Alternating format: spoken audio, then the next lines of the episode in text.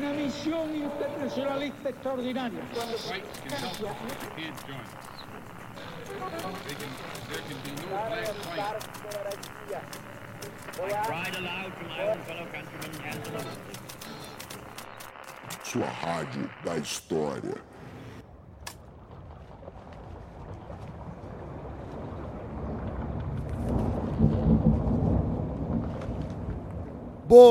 Dia, boa tarde, boa noite, tripulantes. Aqui quem fala é o Rafinha e eu sou o marinheiro que comanda esse motim. Bem-vindos a bordo, porque esse é o podcast História Pirata. Fala, pirataria! Estamos todos a bordo na tão esperada volta do História Pirata. Recebi inúmeras duas mensagens de pessoas pedindo pra gente voltar. Uma é da minha mãe, outra é da Elaine, a mãe do Rafinha. Volta, volta, volta. Você tá ouvindo, Dani? Volta, volta. O povo clama pela volta do História Pirata. E aí, Dani, como é que você tá? Já que a gente não se fala desde o último programa há oito meses atrás. Antes fosse, né, cara? A gente se fala quase todo dia. É, mas eu acho que vale a pena a gente come- comentar com os nossos ouvintes, né? Por que a gente deu essa longa pausa? Porque eu acho que foram bons motivos, né? É, no meu caso específico, eu me tornei coordenador aqui na, na UNB, e quando você se torna coordenador, você precisa aprender como é que mexe em sistema, como é que faz matrícula. A partir de agora, espero, a gente vai começar semana que vem o, o segundo semestre já, porque esse ano vai ter três semestres para compensar a época da pandemia, né? E, e, enfim, espero que agora a coisa corra melhor. E além disso, eu estava fazendo um livro, né? A gente vai falar disso hoje, o livro Revolução Francesa, da editora Contexto.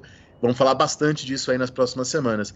E bom, Rafinha, é, eu acho que você tem até um motivo mais, mais profundo aí para pausa, né? Você acha? O acho foi o arrependimento da sua frase, né? Muito legal o que você tá fazendo, mas eu tô criando um ser humano. E apesar dos pesares, é, chegou num estágio em que as coisas ficam um pouco mais trabalhosas. Né? Eu, eu, eu confesso que eu sou completamente inexperiente, né? Eu sou um pai de primeira viagem. Eu achava que o começo seria o mais difícil, mas depois acabou ficando um pouco mais trabalhoso. É melhor também. Né? Eu tenho me divertido muito mais com a minha filha agora do que quando ela era só um bebezinho recém-nascido, mas sem sombra de dúvidas, ela tá bastante mais trabalho aqui agora. Mas Dani, ela continua dando trabalho, né? A gente atrasou, inclusive, o começo dessa gravação porque eu tava tentando fazer ela dormir pela oitava vez. Mas a gente vai voltar. Vamos voltar num esquemão diferente. A gente, a princípio, vai tentar voltar quinzenal. Eu acho que vai dar certo. A gente, quem sabe, no ano que vem, retoma o, o semanal. Ou se a gente achar que é legal mesmo quinzenal, a gente fica no quinzenal. Porque afinal de contas, a gente estava conversando antes mesmo aqui do, da gravação começar. E a gente gosta muito do História Pirata. Mas o História Pirata também dá trabalho pra gente. Então a gente vai fazer o que for possível para que isso se mantenha algo prazeroso tanto pro Dani quanto para mim. E Dani, além de escrever um livro, você tem lido alguma coisa? Não fala mais que foi coisa sobre a Revolução Francesa e não vai me falar que você acabou de ler o seu próprio livro. Porque é verdade, né? Eu, eu recebi meu livro esses dias, né? Hoje é dia 2 de junho e o livro foi lançado dia 31 de maio, né? Eu recebi ele dia 30 de maio. E de fato eu reli para ver, tinha um outro errinho ali de digitação e tal. Eu fui dar uma olhada, assim, pô, como é que tá aqui? Gostei muito, né, do que eu li. Eu acho que foi um, foi um trabalho longo, tal, interessante. Mas na verdade, como eu vou retomar ah, o, o- o meu curso de História Contemporânea um, semana que vem, eu estou lendo, e é, e é real, não é Revolução Francesa, não é meu próprio livro, eu estou lendo Barraclu, a Introdução à História Contemporânea. É, não sei se você já leu, Rafinha, esse livro. É maravilhoso. Eu, eu, eu nem conheço, passei. Vou ser muito sincero aqui. É, é um clássico, tá assim, é um livro já antigo. E, e, de fato ele faz ali uma discussão sobre o que é história contemporânea, que eu acho que a gente pode até trazer aqui depois. Não vou usar esse texto em aula, né? Em aula eu vou usar o texto do Agamben, que é contemporâneo, para minha primeira aula de história contemporânea. E, mas estava relendo aqui e, e fiquei até impressionado, porque eu não me lembrava de ser um texto assim tão bom. Né? E você, tá lendo alguma coisa além de. Cara, eu eu tô pensando seriamente em criar um novo quadro no meu Instagram, que é eu vou fazer reviews de livros infantis, porque eu não leio absolutamente nada a não ser livros infantis, e eu tô chocado como eles são ruins. Puta que eu pariu, São ruins, cara. Porra, muito ruim. Pô, tem um livrinho de textura, mó maneiro, assim, pra beber, tá ligado? Que as pagininhas tem uma texturinha, assim. Aí são os bichos. Aí no livro de dinossauro, o cara fica falando que é pros bebês correr do dinossauro. Pô, os dinossauros são mó maneiro. É, cara. É, eu achei mó escroto. cara. Exatamente, cara. A coisa mais legal de ser criança é você poder gostar do dinossauro. É. Aí o livro fica metendo terror nas crianças, pô. Se você viu um dinossauro com osso nas costas, corra. Porra. Ele é do mal, abraçar, ele vai te comer. É, eu, eu E, não nem viu o dinossauro pra falar que o dinossauro vai te comer. Às vezes o dinossauro, Não. porra, deitava. E, cara, a proposta do livro é fazer a criança ficar passando a mãozinha no dinossauro com textura. Aí uma página manda correr do dinossauro e a outra manda passar a mão. Porra. Não, não faz sentido nenhum. Se fudesse. Então, eu vou. Outro dia eu li um livro pra, pra, pra Grão que. O livro não tinha o final. Era bom dia. Os passarinhos gostam de brincar. Os Ah, cachorros gostam de comer. Os flamingos gostam de dançar. E aí acabava aí. Aí depois vira Cadê a que conclusão? manda áudio no zap, né? É, exatamente. E você sabe o que que faz o pessoal que manda áudio no zap quando eles mandam muito áudio no zap, né? Eles gravam um podcast. Mas eu quero dizer aqui o melhor livro infantil que eu li nesses últimos meses, que é um livro escrito pela Liz Stewart chamado A um Tigre no Jardim, onde de fato ali tem uma coisa de fato de uma proposta, de brincar com a imaginação. É, foi, foi o melhor livro infantil que eu li no- nesses nove meses, onde eu só leio coisas como livros infantis. Outro dia eu li O Banhinho é Bom. Aí eu fui ler. E sabe o que é o livro O Banhinho é Bom? Quê? É a letra de Banho é Bom, Banho é Bom, Nossa. ilustrada. Eu achei maneiro também. É, pô, retomou, retomou esse negócio aí. É, achei legal.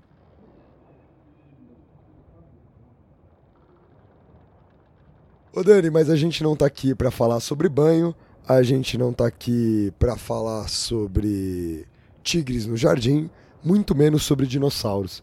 Apesar da gente também estar aqui pra falar sobre algo de muito tempo atrás.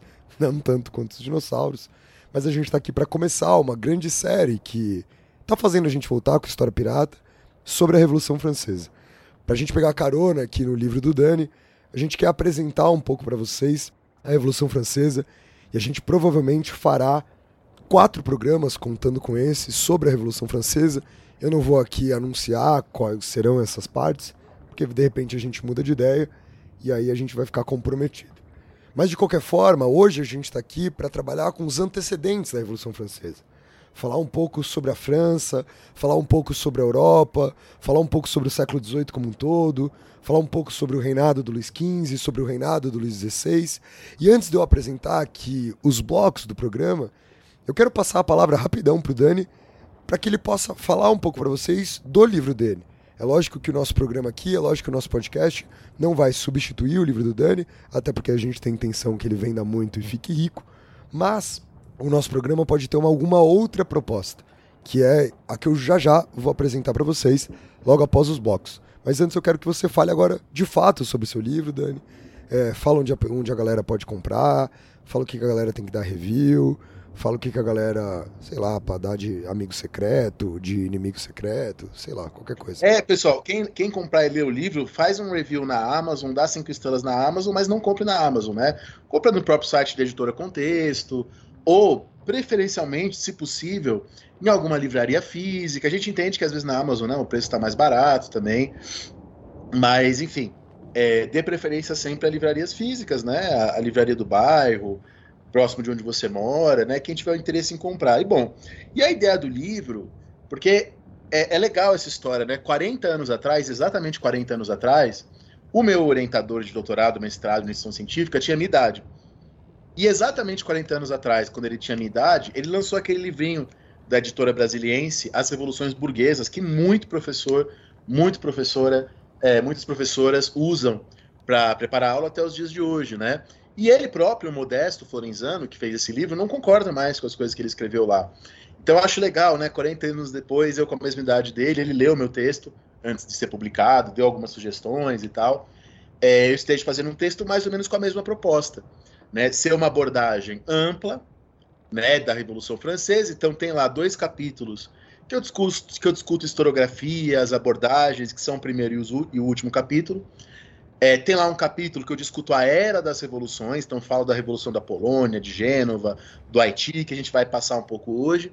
E depois tem aqueles capítulos clássicos, né, dos períodos da Revolução Francesa, a monarquia constitucional, a convenção, o diretório, mas em todos eles eu tento trazer visões aí mais novas da historiografia, né? Porque no Brasil é, e não só no Brasil, viu? Em outros lugares também eu tenho visto por aí, estudando isso, indo atrás a gente está muito preso ainda naquele debate dos anos 90, sabe? Sobu, Vovelli, François Firret, que não é nem dos anos 90, né? Mais dos anos 70, 80 e sobrevive ali até um pouquinho dos anos 90. E já tem coisa muito nova sendo produzida. E você sabe que agora, antes de entrar aqui no podcast, eu estava mexendo no Twitter, estava vendo um historiador lá da Sorbonne é, reclamando né, que traduziram para o inglês o livro do, do, do Marcel Gaucher sobre Robespierre. Né? E ele, professor lá da Sorbonne de História Moderna, o, o Comsimian, nome dele, ele falou assim: Poxa, tem tanta coisa mais nova para ser traduzida para o inglês, com visões tão mais interessantes sobre Robespierre, sobre o terror. Isso é uma das coisas do livro, por exemplo, que eu tento trazer. Visões mais recentes, né? Sobre Robespierre, sobre o terror, sobre a monarquia absolutista, ao máximo que eu consegui, trazer um pouco da historiografia recente, mas sem deixar claro de ter uma proposta didática, de fazer uma narrativa. É um pouco essa ideia. Né? É, é, Ô, Dani, então, deixa eu aproveitar e te fazer uma pergunta para você aproveitar esse espaço e esclarecer isso às nossas ouvintes e aos nossos ouvintes. Tudo que é mais novo é bom? Toda historiografia recente é boa? É porque é recente que tem que estar tá no, no, no seu material? Eu acho que é legal você falar sobre isso. Né? Porque... Não, é legal. Até eu, eu falo isso na, na, introdução do livro, né, Rafinha? Eu uso uma metáfora que eu falo assim, ó, é, uma pessoa da área da medicina, ela pode fazer uma grande pesquisa na área da medicina sobre um tema, sem necessariamente ler nada que foi produzido 100 anos atrás sobre aquele tema, né? E eu falo isso é, é, devido a pessoas da área da medicina que eu conheço, que eu conheci, que faziam pesquisas, e, enfim, elas não conheciam o que foi produzido sobre aquilo 100 anos antes. E no caso da historiografia, é, dificilmente você consegue né, fazer um, um, bom texto, um bom trabalho, sem conhecer os clássicos da sua área. Né? Eu vi alguém alguém falando recentemente uma frase, né? Quem quer começar tudo do zero acaba ficando no zero mesmo. né? E de fato, né? Às vezes as pessoas mais jovens tendem a desprezar. E não é esse meu ponto. É legal você ter perguntado isso, Rafinha, né? Porque poderia ser mal compreendido. Eu digo logo na introdução que eu recorro à historiografia clássica, a Georges Lefebvre, a Albert Sobour, a Michelet principalmente, dentre os clássicos, a Lynn Hunt, que é uma historiadora mais recente, mas já é reconhecidamente uma grande historiadora da, da Revolução Francesa. Então não abandono os clássicos, pelo contrário, eles estão muito presentes no livro. Eu fiz um, um uso deles, mas é, visões mais recentes e que são mais interessantes, mais reconhecidas, fruto de pesquisa séria, é, eu tento incorporar, né? Poxa, é, o mês passado, Rafinha, os caras lançaram lá um livro sobre a convenção, lá na França, de mais de mil páginas, com pesquisa documental de 10 anos. Então, quando eu falo coisas mais recentes, é disso que eu estou falando, né? Trabalhos sérios é, e não qualquer coisa mais nova, né? Então, não, não, de, então a resposta é não. O mais novo não necessariamente é o melhor. Mas a, a, a gente está falando de pesquisa, né? De gente que está trabalhando com nova documentação, novos métodos e assim por diante. Perfeito, perfeito, perfeito. É isso. Se vocês ficaram com preguiça de ir atrás, eu vou deixar o link do livro para ser comprado aqui pela Contexto que é uma parceira aqui também do História Pirata, né? Eu acho que a gente também pode falar isso. A, a Contexto não só por estar escrevendo o livro com Dani, mas a Contexto também tem apoiado bastante aqui o, o nosso programa, tem mandado livro quando a gente precisa, tem mandado os lançamentos pra gente. Inclusive foi engraçado, né? Receber o lançamento do livro do Dani, quando, quando era óbvio que a gente sabia que o livro do Dani, né, ia, sendo lançado. Mas eu vou deixar então o link para contexto aqui no, no, no, na descrição do programa de hoje. Então, se você tiver com preguiça de digitar, é só você clicar que o link vai te levar direto para a compra do livro. E o mais legal, né, Rafinha, para mim, de estar tá escrevendo esse livro pelo contexto, é que eu, como sou um professor mais jovem do que a média na universidade, é, eu tive tempo de usar os livros da Contexto para preparar minhas aulas no ensino médio, no cursinho pré-vestibular, né? Então eu, sei lá, eu usei o livro do Pedro Paulo Funari para fazer as minhas aulas de Grécia e Roma, né? É, é, eu usei é, o livro do Norberto Guarinello também para fazer as minhas aulas de Grécia e Roma, são dois textos da Contexto. Então é legal que eu também estar contribuindo para essa coleção que eu eu sei como ela é importante, porque ela foi importante para mim no período que eu dei aula para as pessoas mais jovens, né? Inclusive, o nosso programa de hoje, ele tá atrelado a essa proposta. E eu vou explicar para vocês a brincadeira, se é que eu posso chamar assim, mas o teor da conversa que eu vou ter com o Dani aqui hoje. Para esses programas de Revolução Francesa que a gente preparou para vocês, o Dani, obviamente, quem vai conduzir a maior parte em relação ao conteúdo. Afinal de contas, a pesquisa recente dele é o livro que ele acabou de escrever para vocês. Porém, contudo, entretanto, todavia, no momento em que a gente está gravando esses programas, eu estou preparando as minhas aulas de Revolução Francesa que eu tenho que dar durante as próximas semanas. Isso significa que eu farei o papel aqui não somente de host desse programa, não somente de apresentador desse programa, não somente de parceiro do Dani no História Pirata, mas eu também farei o papel de professor ou talvez eu faria um papel de ponte aqui. Toda vez que o Dani cagar três academicismos, eu vou puxar ele para minha aula, porque eu preciso resolver esse problema na minha aula. Toda vez que faltar alguma parte da narrativa, eu vou interferir no Dani e falar assim: ô, oh, explica esse negócio aqui direito. Que eu vou ter que explicar também para as outras pessoas. Então a gente também quer trazer essa proposta da contexto para dentro desse nosso programa, de tornar esse programa completo, de tornar esse programa rigoroso, mas tornar esse programa realmente acessível. Não que os outros histórias piratas não sejam, eu e o Dani a gente defende que muitos deles são. Outro dia eu até mesmo comentei, mostrei minha lousa né, sobre o nosso programa de absolutismo. Quando a gente gravou o programa de absolutismo, uma galera reclamou, falou: oh, não dá para dar isso em sala de aula. Eu postei minha lousa, porque eu, eu, eu dou isso em sala de aula. O programa era, né, em grande parte, já a minha aula. Então a gente vai fazer essa brincadeira aqui com a Revolução Francesa.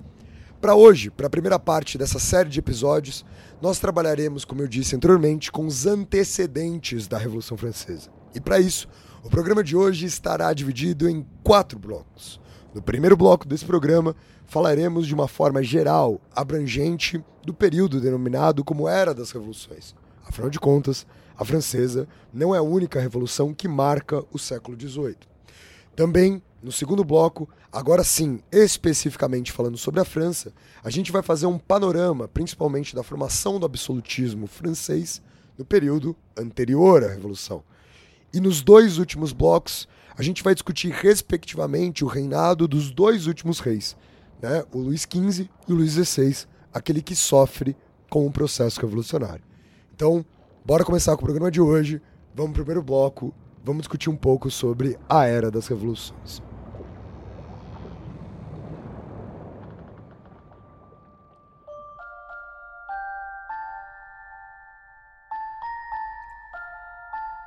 Bom, então eu acho que rapidamente, como eu te, como eu te prometi, né? Como você prometeu, não vou cagar academicismos, mas por um minuto eu acho que vale a pena falar é, o seguinte. Não, você pode fazer Revolução... academicismo, você só pode cagá-los. Sim, então não quero cagá-los, mas vou fazê-los brevemente.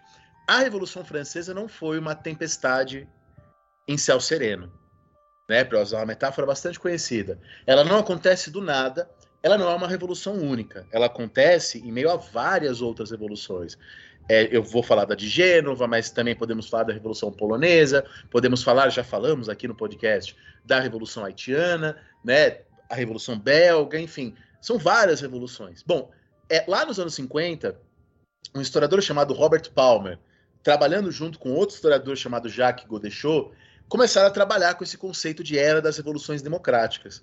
Muita gente não viu isso muito bem. Né? Essa posição da das revoluções democráticas nunca se tornou hegemônica nos anos 50, 70, 80. Por quê? Porque ao falar que havia uma revolução atlântica, e aí que envolvia Estados Unidos, Bélgica, Holanda, primeiro, parecia que eles estavam diminuindo a importância da Revolução Francesa, como se fosse uma em meio às outras, o que eu não acho que é o que eles fizeram. Segundo, parecia que eles estavam fazendo uma apologia à OTAN, durante a Guerra Fria. né, dizendo que há uma solidariedade atlântica do Atlântico Norte que já viria do século do século 18, 19. Né? Por isso essa interpretação ficou um pouco marginal. Né? Eu lembro do Sobu, do Albert Sobu, um historiador que não partilhava dessa visão, que era um historiador marxista, certa vez num texto ele escreveu: não, a Revolução Francesa foi nacional, e eles querem tirar o caráter nacional da Revolução. Bom, se o ouvinte a ouvinte pegarem o livro do Subramanian e do Armitage, A Era das Revoluções em Contexto Global, vocês vão perceber que os historiadores hoje recuperam, retomam esse paradigma da Era das Revoluções. Retomam com alterações. Eles não falam mais tanto numa Revolução Atlântica, mas eles chegam a falar numa revolução global, né? Porque eles passam a pensar hoje a Revolução Francesa como também uma revolução com impactos globais, e de fato tem. Né? A gente pode pensar no impacto da Revolução Francesa na Índia, na ilha de Java, no Brasil e, e assim por diante. É, é, então eles passam a pensar. E essa é uma falha grave do livro do Palmer. Ele ignora o Haiti. Ele silencia o passado haitiano para recorrer às palavras do, do Michel Trouillot. Né? Então, os. Há uma historiografia hoje, e eu estou de acordo com ela, eu adoto ela no meu livro, que retoma essa ideia de uma era das revoluções, mas de maneira crítica, de maneira alterada, incluindo o Haiti, incluindo outros espaços, nessa chave da história global. Tá? Nessa chave da história global. Bom, isso é a primeira coisa que eu queria dizer. É, bom, e aí o Palmer, no texto dele, ele começa a era das revoluções na Córcega. Tá? Geralmente se começa nos Estados Unidos, né? O Hobsbawm começa na própria França.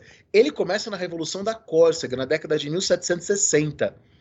Né? Bom, lá na Córcega, o que, que era a Córcega né, nessa época? A Córcega ela tinha laços comerciais, laços culturais e laços políticos com a Península Itálica, naturalmente.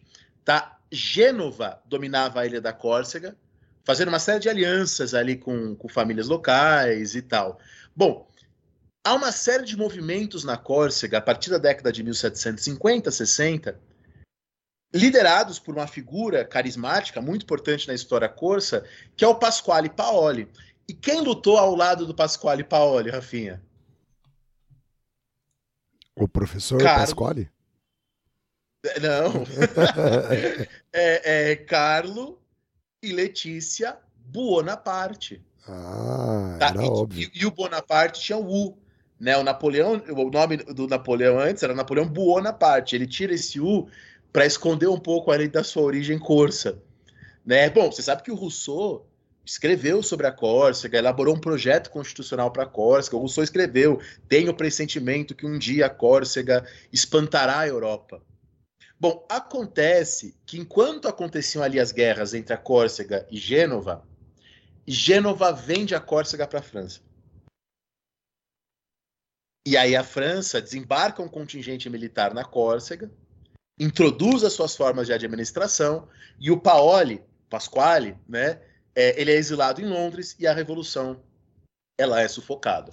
Mas perceba que é uma, uma revolução que fracassa, é uma revolução que é um fiasco, mas que coloca ali elementos constitucionais, elementos de autodeterminação. E não é à toa que 30 anos depois da Revolução Córcega, quando começa a Revolução Francesa, é, a Córcega se torna parte do reino e o Paoli, o Pasquale Paoli, é recebido em Paris. Tá? E, é, e apoia a Revolução no começo, depois ele faz oposição à Revolução, o Paoli. Então, perceba que há que são processos entrelaçados, e, e o próprio Napoleão é um caso, né? O, a família Bonaparte, depois da repressão francesa, ela faz uma aliança com a França. E é aí que o Napoleão vai estudar na França. Então são processos históricos entrelaçados. O mesmo poderíamos falar então do Haiti. Eu não vou hoje detalhar a Revolução Haitiana, porque aqui no História Pirata temos um programa só para isso, né? Então hoje eu, eu, vou me abster de detalhar o Haiti, não porque eu acho o Haiti pouco importante, mas pelo contrário, porque eu acho tão importante que o Haiti mereceu um programa só para ele, né? Então eu, eu, eu recomendo quem não escutou que escute. A gente preparou com bastante carinho esse programa, né? Mas agora, então vale lembrar que os eventos no Haiti estão entrelaçados com os eventos franceses, né? A historiografia hoje costuma dizer que a Revolução Haitiana não é, e não é mesmo, uma mera decorrência da Revolução Francesa. São processos históricos entrelaçados, de modo que é a Revolução Haitiana e também os movimentos na Martinica, em Guadalupe, que colocam a escravidão no centro das discussões da França. É, é a Revolução Haitiana que coloca, a gente detalhou isso bastante lá no nosso programa, a escravidão no centro das discussões na França. Tá? E a França vai acabar abolindo a escravidão em 1794. Depois o Napoleão, a Revolução Francesa abole a escravidão em 1794. Depois o Napoleão tenta retornar à escravidão, né? Depois que o Napoleão assume em 1799, depois de alguns anos, ele tenta retomar a escravidão no Haiti. E é aí que o Haiti consolida sua independência, né? Ô Dani, vou, vou, vou fazer a primeira intervenção aqui para tirar uma dúvida minha que a gente discutiu outro dia. Eu acho que pode ser que alguém esteja com essa dúvida quando você fala que a Revolução Haitiana ela é quem traz o assunto da escravidão para a pauta da Revolução Francesa, o que, que você está chamando de revolução no Haiti? Né? Você está chamando. Porque se a gente fizer simplesmente uma batida de data, né, o que, que você está chamando de revolução no Haiti? Porque o processo revolucionário do Haiti ele termina posteriormente à Revolução, né, o governo revolucionário Sim. da França. Então, Sim. só para os ouvintes terem isso mais claro, o que, que você está chamando de revolução do Haiti? É, o que eu tô. É legal, Rafinha, muito bom.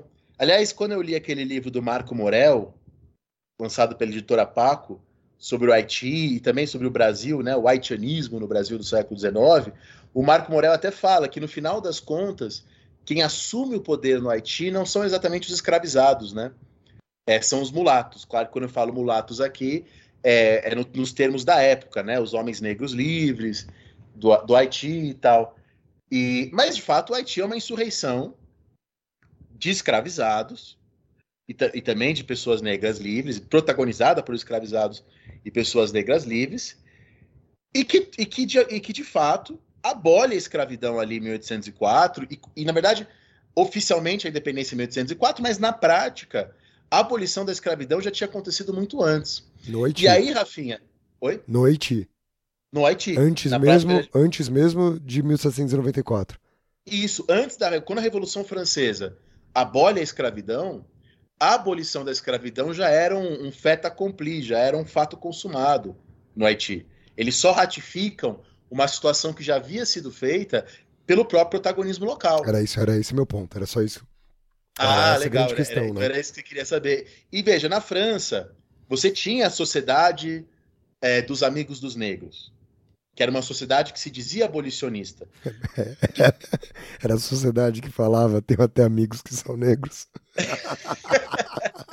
que era liderada, é, é, você tinha a presença de Brissot, né, que era um grande, um dos grandes lideranças girondinas, e a Sociedade dos Amigos dos Negros, ela defendia a abolição da, do tráfico de pessoas escravizadas, e defendia a abolição, mas era uma abolição gradual, era uma abolição sem protagonismo das populações escravizadas, guiada pela metrópole. Tanto que ao longo da Revolução Francesa, a Sociedade dos Amigos dos Negros, e também os jacobinos, e também o próprio Robespierre, silenciaram sobre a escravidão em vários momentos, porque eles achavam que falar sobre a escravidão podia causar instabilidade.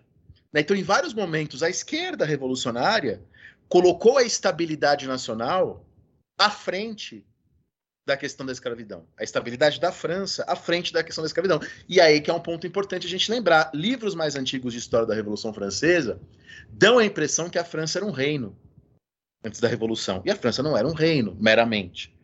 A França era um império que, que, que tinha mais ou menos 700 mil pessoas escravizadas. E quando a Revolução Francesa vai começar, há uma disputa entre França e Inglaterra por esse império. E, da, e, e, dentro desse império você tem o fato fundamental da Revolução Haitiana. Né? E aí é isso, são processos que acontecem juntos, entrelaçados, mas o Haiti tem as suas questões próprias, a sua autonomia, as suas lideranças, enfim, Toussaint de Louverture, Jean-Jacques Dessalines, tudo aquilo que a gente disse lá no nosso podcast sobre o Haiti. Acho que ficou claro, Rafinha? Ficou, ficou, ficou. Processos entrelaçados? Sim, sim, sim. A minha preocupação é que é, essa olhada para a data, né? Porque as datas não batem. Por isso que eu, eu, eu, quis fazer essa observação. Porque o processo revolucionário oficialmente começa depois, né? Da abolição na França, né? Da abolição pela convenção. Então agora ficou perfeito. Que não significa que não haja movimentos isso, anteriores, isso, né? Isso, Como a, a, a, mais conhecida, a revolta de Macandal, né? Lá na, no Haiti, que é anterior à Revolução Francesa. Exatamente. E, e, junto a isso, a gente pode, ao falar do século XVIII, a gente pode falar também do iluminismo. Não vou detalhar aqui o iluminismo também, porque a gente já tem aqui no, no podcast um programa sobre iluminismo. Agora, o que eu quero dizer é que o iluminismo, às vezes, é apresentado como causa da Revolução Francesa. E, na verdade, uma boa fatia dos iluministas estaria contente com uma monarquia constitucional à la Inglaterra. Montesquieu, Voltaire não eram propriamente revolucionários. E o próprio Rousseau, ele diz lá no contrato social que é muito difícil uma revolução de fato acontecer. Né? Ele deixa isso, isso um pouco claro ali em algumas passagens dele. Então veja, é, a gente não a gente fala que o iluminismo, eu concordo com Chartier, o historiador Roger Chartier nesse ponto. O iluminismo não é causa da Revolução Francesa. Acontece que os franceses se apropriam do iluminismo, né, durante a Revolução. Então, o, o, Montesquieu era um revolucionário? De maneira alguma. Montesquieu era um nobre. Quando Montesquieu defende ali a separação entre os três poderes, era num esquema que beneficiaria uma certa camada da nobreza, talvez uma nobreza reformista. Porém, durante a Revolução Francesa, as ideias de Montesquieu são apropriadas de maneira revolucionária. Né? Então, é, é... aí o ouvinte está entendendo um pouco porque os historiadores hoje não trabalham mais com essa ideia de causa e consequência. Porque fica parecendo que uma coisa necessariamente leva a outra, mas não necessariamente. Não necessariamente. Então, bom, a gente tem que destacar é, de fato, o iluminismo, que é apropriado pela Revolução Francesa, as ideias de igualdade perante a lei, a, as noções de soberania popular, a, a, ideia de direitos naturais, tudo isso é apropriado né, durante a Revolução Francesa. Não é que o iluminismo é causa da Revolução Francesa. Acho que isso ficou é, é, também claro, Rafinha? Sim, sim. E isso a gente já falou outras vezes, né? Não é a primeira vez que a gente debate isso. Os nossos ouvintes e ouvintes de longa data, principalmente, sabem o quanto, não só com o iluminismo, mas o quanto a gente se incomoda com essa relação de causa e consequência, como se, se os fenômenos históricos fossem equações matemáticas, né? Então, tô, tô extremamente de acordo. Inclusive, eu queria lembrar é, de um trecho do, do Hazard, né, no A Crise da Consciência Europeia, que, que tem até um, um romantismo acerca do, do pensamento iluminista nesse trecho do Hazard. Não sei se você lembra, Dani, mas ele fala assim: a hierarquia, a disciplina, a ordem que a autoridade se encarrega de assegurar, os dogmas que regem firmemente a vida. É disto que gostam os homens do século XVII. Os constrangimentos, a autoridade dos dogmas é o que detestam seus sucessores imediatos. Os primeiros são cristãos, os outros anticristãos. Os primeiros creem no direito divino e vivem à vontade numa sociedade dividida em classes diferentes. Os segundos acreditam no direito natural e sonham exclusivamente com a igualdade. A maioria dos franceses pensava como Bossuet, agora pensa como Voltaire. E eu gosto da generalização brutal que há nisso, né? Como se a França inteira no século XVIII tivesse gritando Voltaire, Voltaire volta, né? E, e, e, esse é mais um dos componentes que impede que seja causa. Não é um pensamento generalizado, né? Às vezes a gente trata o iluminismo assim, ó, o iluminismo, e aí, mano, é a pandemia do iluminismo tomando a Europa no século XVIII. É, inclusive vai sair em português agora um livro é, chamado As Ambivalências das Luzes, né? Quem está traduzindo é alguém que já foi nosso convidado, que é o Luiz César de Sá, o livro do Antoine Liut, e espero que saia logo, porque vai ser um, muito importante para os historiadores brasileiros repensarem o iluminismo, né? E o Antoine Liut trabalha com essa chave das ambiguidades, né? Ele fala, ó, oh, o Voltaire, lá no Candide, no Cândido, ele faz uma crítica à escravidão, mas ele próprio lucrava, né, com tráfico. Há uma ambiguidade ali na, nas luzes, e é por isso que o Chartier diz que a Revolução Francesa inventa o iluminismo né, que nessa apropriação eles dão ao iluminismo uma coerência que o próprio iluminismo não tinha. E aí a gente pensa aquilo que os historiadores antigamente chamavam de despotismo esclarecido, né, representado especialmente pelo, por três reis, que tem a, a, o número dois, Frederico II da Prússia, Catarina II da Rússia e José II da Áustria. Bom, os historiadores hoje não usam mais o termo despotismo esclarecido, porque fica parecendo que as ações desses reis eram expressões do seu pensamento iluminista. De fato, Diderot e Voltaire foram conselheiros desses reis. Mas a historiografia tem sérias dúvidas se esses caras seguiram os conselhos do, dos, dos filósofos. O que é real é que essa época as monarquias estão dentro de um impulso reformista. Né? O Jean Clément Martin, da Sorbonne, historiador muito respeitado hoje, é, fala de revolução por cima, porque de fato se falava na época revolução por cima, as, as reformas feitas por eles. Esse termo era usado no século XVIII. Então, o que acontece é que no século XVIII as monarquias são tomadas por um impulso reformista. É, e quando eu falo tomadas, né, fica parecendo que elas foram possuídas por uma boa vontade, mas não é isso. É, isso tem a ver com as transformações econômicas, sociais maiores. Então, as, a, as monarquias reestruturam as burocracias, enfraquecem os corpos intermediários entre os reis e a população, aumentam seus exércitos, implementam, às vezes, uma relativa tolerância religiosa, é, fazem reconfigurações e reformas nas universidades, né? Caso da Universidade de Nápoles ou de Coimbra, né? E aí você tem um, um, um, iluminista importante, né? Que era um reformista, que era o Marquês de Beccaria, e o Marquês de Beccaria defendia o fim da tortura e da pena de morte. E qual que era o argumento do Beccaria, que era o iluminista italiano importante? Que a tortura e a pena de morte eram inúteis que elas não, não serviam para a gente combater a criminalidade. Pelo contrário, elas poderiam piorar a criminalidade. É um argumento utilitarista. Daí que o Marquês de Beccaria é um, pai, é um dos pais do utilitarismo. E, bom, nesse, nesse contexto, nesse oxigênio mental, o Leopoldo, que era grão-duque da Toscana, abole a pena de morte em 1788. O Luís XVI aboliu a tortura judiciária na França. O Luís XVI era também um monarca reformista. Mas ele não consegue levar a cabo essas reformas. Não consegue levar a cabo essas reformas.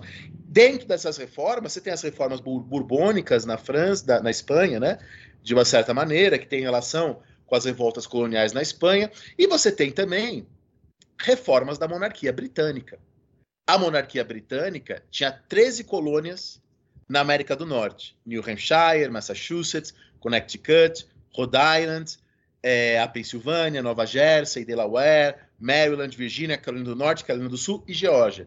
Eram as colônias britânicas na América do Norte. Mas essas colônias britânicas na América do Norte não eram as mais lucrativas da Inglaterra.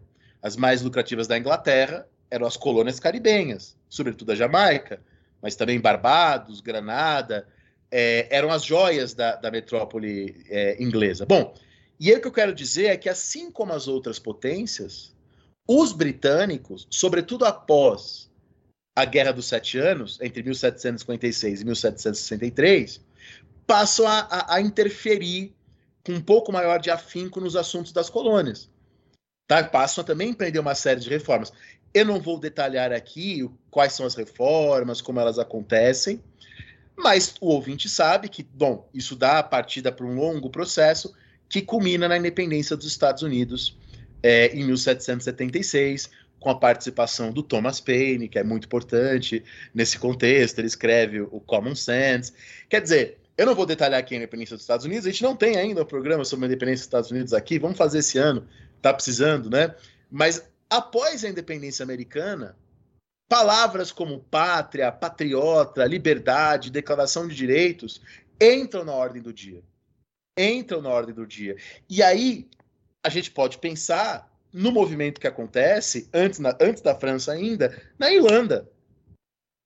Tá? Durante a Guerra de Independência dos Estados Unidos, o corsário americano John Paul Jones, entendendo que a Irlanda podia ser uma base para uma, uma invasão contra os britânicos, esse corsário americano desembarca na Irlanda. Em resposta, o governo inglês recruta 80 mil soldados na Irlanda para lutar contra ele, contra os insurgentes. Só que acontece que os exércitos que a coroa britânica forma na Irlanda se voltam contra a coroa britânica. Contra e aí o deputado Grattan declara a independência da Irlanda em 1782. Bom, o parlamento inglês, evitando perder mais uma colônia, já tinha perdido a América do Norte, evitando perder também a Irlanda, faz um acordo e a Irlanda passa a ganhar o mesmo estatuto que a Escócia dentro dos territórios subordinados à coroa britânica. Mas, enfim, é, estou dizendo isso né, para que o ouvinte, o ouvinte perceba que é uma era das revoluções. Né? Depois, durante a Revolução Francesa, você vai ter vários clubes jacobinos na Irlanda. que eram ligados a uma sociedade secreta irlandesa chamada os Irlandeses Unidos. Dentro da Inglaterra também tinha um impulso por uma reforma. E aí você tem pensadores iluministas importantes na Inglaterra, como a Catherine Macaulay, como Richard Price, como a Mary Stonecraft, como William Golding e como o próprio Thomas Paine. Tá? esses pensadores iluministas britânicos rejeitavam a herança da, da Revolução Gloriosa, como, ah, porque se dizia assim, a Revolução Gloriosa criou a monarquia constitucional, e esses grupos queriam que a, que a Inglaterra fosse mais democrática, mais democratizada, em alguma medida, alguns mais, outros menos. Né? Eu posso também citar tudo antes da, da Revolução Francesa. É um movimento que acontece na pátria de Rousseau, em Genebra. Tá? Em Genebra. Em Genebra há um conflito entre os nativos, que pregavam uma maior abertura política sobre inspiração dos Estados, sob inspiração dos Estados Unidos, e os negativos, que eram contrários a qualquer mudança na Suíça. E aí, em 1782, um partido revolucionário, inspirado pelos Estados Unidos, toma o poder em Genebra. Tá, bom, há uma intervenção externa da qual a França participa e esses revolucionários perdem o poder. E esses revolucionários perdem o poder. Depois a Suíça será dominada pela França durante a Revolução Francesa. Posso citar também a Polônia, Tá? Posso citar também a Polônia. Tá? A Polônia havia sido dominada pelos russos, né? Num certo momento, há toda uma questão do domínio russo. 1788, após 15 anos de domínio russo na Polônia, então um ano antes ainda da Revolução Francesa, as elites polonesas se aproveitam de uma guerra entre Rússia e Turquia para formar a chamada Dieta dos Quatro Anos, cujo objetivo era criar um Estado polonês independente. 1791, já sob inspiração da Revolução Francesa, a Polônia cria sua primeira constituição. Tá? A segunda do mundo revolucionário. A primeira constituição é dos Estados Unidos, a segunda da Polônia e a terceira é da França. Né? A primeira constituição da Revolução Francesa fica pronta em setembro de 91. A constituição polonesa é de maio de 91. Constituição que transformava a Polônia numa monarquia constitucional. Tá? É, é isso. E dentro da Polônia havia grupos que planejavam avançar nos direitos dos camponeses. E isso é um dos fatores que leva Rússia, Prússia e Áustria a intervir na Polônia. Tá? A intervir na Polônia, enfim, isso é muito importante. Aliás, o Georges Lefebvre, um historiador clássico, é, ele diz que a Polônia salvou a Revolução Francesa. Por que salvou a Revolução Francesa? Porque essas potências absolutistas do leste, Prússia, Rússia e Áustria, estavam concentrados na situação polonesa quando a Revolução Francesa começou. Nessa, eles não poderiam deslocar e se concentrar na Revolução Francesa, porque para eles a Revolução Polonesa naquele momento era mais importante. Então, olha só, ouvinte, como as coisas é, é, são muito mais amplas do que se pensava. poderia dizer também, já para ir encerrando esse primeiro bloco, da Revolução nos Países Baixos, tá? nas Províncias Unidas e nos Países Baixos austríacos. Veja, entre 1785 e 1787, há uma disputa nas Províncias Unidas ligadas a, por um lado, o Guilherme V de Orange, o, o Stadtholder, né, o chefe de Estado das Províncias Unidas, muito ligado, muito ligado aos ingleses, é, e em oposição a eles, e em aliança com os norte-americanos, o Totempou, que era o líder dos patriotas ou batavos, né, que, eram, que eram, enfim, defensores que rejeitavam a ingerência inglesa, a intervenção inglesa nas Províncias Unidas, defendiam o regime representativo e estavam ligados a uma ideia republicana que foi também muito forte nos Estados Unidos, o republicanismo. O republicanismo. É, enfim, o Luís XVI da França apoiou os patriotas contra os ingleses, para enfraquecer os ingleses. Assim como Luís XVI também apoiou as 13 colônias, depois Estados Unidos, contra os ingleses. Um pouco ali para tentar recuperar o que a França perdeu na luta contra os ingleses na Guerra dos Sete Anos. Né? Bom, no final das contas, os patriotas derrubam Guilherme V. Formam um comitê de cinco membros para restaurar as instituições republicanas nos termos da época. Bom, no final das contas, o cunhado do Stadtholder, o cunhado do Guilherme V de Orange, era rei da Prússia, Frederico Guilherme, e ele, enfim, ataca a Holanda e reprime a, a Revolução Holandesa. Depois será criada na Holanda, durante a Revolução Francesa, a República Batava. Mas perceba que esse processo revolucionário é anterior. E perceba que eles se chamavam de patriotas. Agora, Rafinha, não sei se você sabia disso, mas os primeiros a usarem o termo democrático no sentido positivo durante a era das revoluções são os belgas. Quero dizer, os Países Baixos Austríacos, que era mais ou menos o que hoje é a Bélgica, que estava sob domínio austríaco. Tá? Ali também há uma série de. O José II da Áustria, como eu falei agora há pouco, ele era um monarca reformista, ele abole a tortura, enfim, faz uma série de reformas. Mas no final das contas, as reformas desagradam tanto os aristocratas da região, que achavam que as reformas eram autoritárias, quanto os patriotas belgas, que achavam que, a, que as reformas eram insuficientes. Eram insuficientes. Bom, há um dissenso, há uma divisão dentre os revolucionários belgas, de alguns que queriam uma, uma, uma se livrar um pouco da ingerência austríaca, mas de maneira mais aristocrata, e outros que se chamavam de democratas, né, liderados por um, por um nome chamado Vonk, que, enfim, faziam uma crítica aos privilégios aristocratas. Faziam uma crítica à, à, à, à dominação austríaca de maneira mais radical, diríamos assim. Bom, a repressão também acontece, sobretudo após a morte do rei da Áustria, José II, Leopoldo II assume, Leopoldo II, que era irmão de Maria Antonieta, organiza a repressão na Belga, da Bélgica, já no momento que a Revolução Francesa estava começando. Né? Então perceba, para terminar esse bloco, o historiador Jean Jaurès, um dos meus historiadores preferidos, um clássico, historiador de 100 anos atrás, ele falava assim: para que uma revolução aconteça, é preciso que as classes inferiores sofram de um terrível mal-estar ou de uma grande opressão. Mas é necessário também um princípio de força e, por conseguinte, de esperança. Então, a Revolução Francesa não é uma tempestade em céu sereno. Ela emerge em meio a uma época revolucionária. Uma época. Mas agora, isso não significa dizer que a Revolução Francesa é mais uma. Né, que ela não tem a sua radicalidade, a sua importância, a sua especificidade, a sua autonomia. E, bom, vamos falar sobre isso adiante. Fui claro, Rafinha? Eu fui muito acadêmico. Não, não, foi super claro. E, sabe que você me me solucionou um incômodo que eu tenho há muitos anos e eu posso estar culpando injustamente, porque pode ser claramente um problema da minha leitura, mas eu trago esse incômodo principalmente do Hobsbawm, onde muitas vezes ele me dá a entender que a Era das Revoluções é uma espécie de um zeitgeist revolucionário. Né? E o que você está mostrando, e eu acho que você mostrou muito bem, é que na verdade essas revoluções elas não acontecem simultaneamente. Essas revoluções elas acontecem todas elas entrelaçadas, né?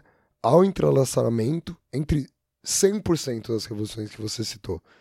Nenhuma delas acontece independente das outras. Né? Então, não é uma época revolucionária. Eu acho que talvez essa seja uma frase ruim. Né? Não é hum. uma era revolucionária. É uma era de revoluções. Né? Eu legal, acho que. Legal, é, é boa, boa questão. Que isso me, me, me, me, Realmente, eu tô sendo muito sincero aqui. Me solucionou um incômodo muito grande, porque do mesmo jeito que a gente está aqui fazendo esforço para lembrar que o iluminismo é uma coisa generalizada, eu acho que também atribuir um zeitgeist revolucionário seria uma precariedade de explicação muito grande da nossa parte, né? Aqui, ó, Sim. Mercúrio tá retrógrado e aí geral tá revolucionando, tá ligado?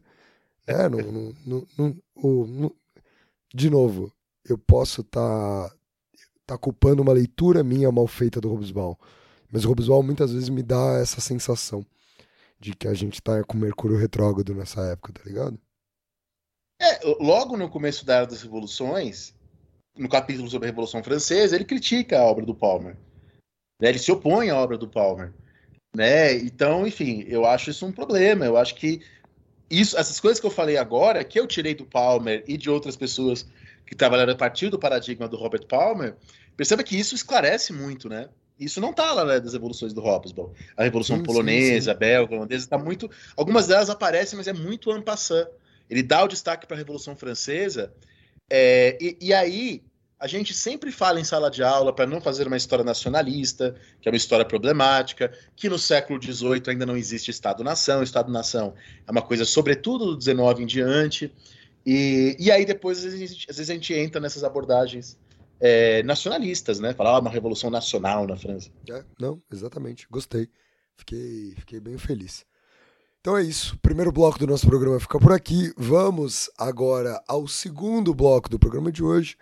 Fazer um panorama agora específico da França, né? Antes da Revolução. Para entender a formação do absolutismo, para entender as estruturas sociais, para entender um pouco das estruturas econômicas que caracterizam essa França que será palco da Grande Revolução.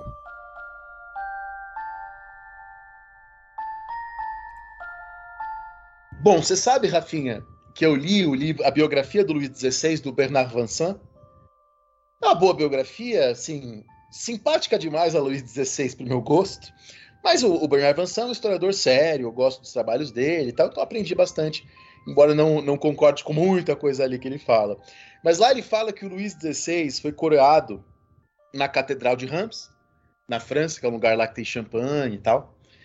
É, ele fala que ele foi coroado da maneira tradicional, Luís XVI, né? Luís XVI foi coroado em 1775, que foi a, a coroação. Passa o óleo sagrado dos reis, então passa o óleo no Luís XVI, que nem se fazia na Idade Média. Aí o Luís XVI insiste, e eu li essa documentação, Rafinha, ao fazer o meu livro, eu fui dar uma olhada, consegui achar, foi fácil de achar, uh, um jornal da época que conta que após a coroação, ele foi é, é, ali na cidade de Hans e teria tocado num parque 2.400 pessoas. Como assim, professor? Tocado, né? É, é uma tradição que existia desde a Idade Média dos reis tocarem as pessoas com as suas mãos para curarem as escrófulas, né? a taumaturgia dos reis. Então, toda uma série de rituais. Porém, e aí eu li isso no Jean-Claude Martin, no livro dele sobre a Revolução Francesa, o Luís XVI, aconteceu uma coisa na coroação do Luís XVI, e você pode falar em aula, Rafinha, legal isso. Quando ele foi coroado, as pessoas aplaudiram a coroação. Isso era proibido, isso estava fora do ritual. Aí o Jean-Claude Martin conta, a coroação traz a ideia de que a cerimônia do rei é algo que pode ter aprovação. Que, que, depende da opinião pública. E se depende da opinião pública, se depende da aprovação, pode também ser reprovado. Né? Em 1752, na França, isso tem a ver com a discussão sobre o iluminismo, emerge a, a palavra opinião pública. Ela aparece na França do século XVIII. E aí tem toda a discussão do Habermas sobre isso, né? sobre a importância do espaço público, da opinião pública. E é fato que no século XVIII ganha força a ideia de que as ações da, das monarquias têm que ter respaldo da opinião pública. Para a gente hoje, isso é óbvio, né? Nós, nas sociedades democráticas, acreditamos que a opinião pública pauta os governos, ou deveria pautar, enfim. É, e aqui isso começa a aparecer. Né? Isso começa a aparecer, porque a questão é a seguinte: o Luís XVI nasceu em Versalhes. O Luís XVI era saxão pela mãe, polonês pela avó, saboiano pela bisavó, espanhol pela trisavó e tetravó e florentino pela sogra desta. Quer dizer, as famílias nobiliárquicas europeias eram elas próprias, para voltar à metáfora que a gente está usando desde o começo, entrelaçadas. Tá? E por que, que eu estou falando isso? O que, que isso tem a ver com a questão do aplauso? No antigo regime, antigo regime é um nome inventado na Revolução Francesa para qualificar as monarquias chamadas de absolutistas. No antigo regime, não se falava em termos de Estado-nação ou de nacionalismo. A legitimidade da coroa, a legitimidade dos reis, vinha da religião, vinha dos costumes, vinha das tradições. E não porque a coroa representava a vontade dos súditos. Então, quer dizer, se o poder dos reis vem de Deus, vem da tradição, vem dos costumes, dane-se se as pessoas vão aplaudir. Né? Não, a ideia não é que o poder advém de uma representação que vem da vontade do povo. Que vem da vontade do povo. E aí eu queria falar um pouquinho sobre a monarquia francesa nessa época. Temos aqui no História Pirata um programa sobre chamado de absolutismo. E as coisas que eu vou falar agora, a gente discute lá nesse programa com maior detalhamento. Tradicionalmente, a monarquia francesa da época moderna é chamada de absolutista. E aí a gente geralmente remete a teorias como a de Jacques Bousset, né, da política retirada das Sagradas Escrituras, de que o poder do rei é um poder que vem de, de Deus e etc. Ou a gente fala né, do, dos textos de Jean Baudin, né, quando Jean Baudin, lá no século XVI, define a soberania, né? Diz o que é soberania e fala o poder de fazer leis, etc, etc.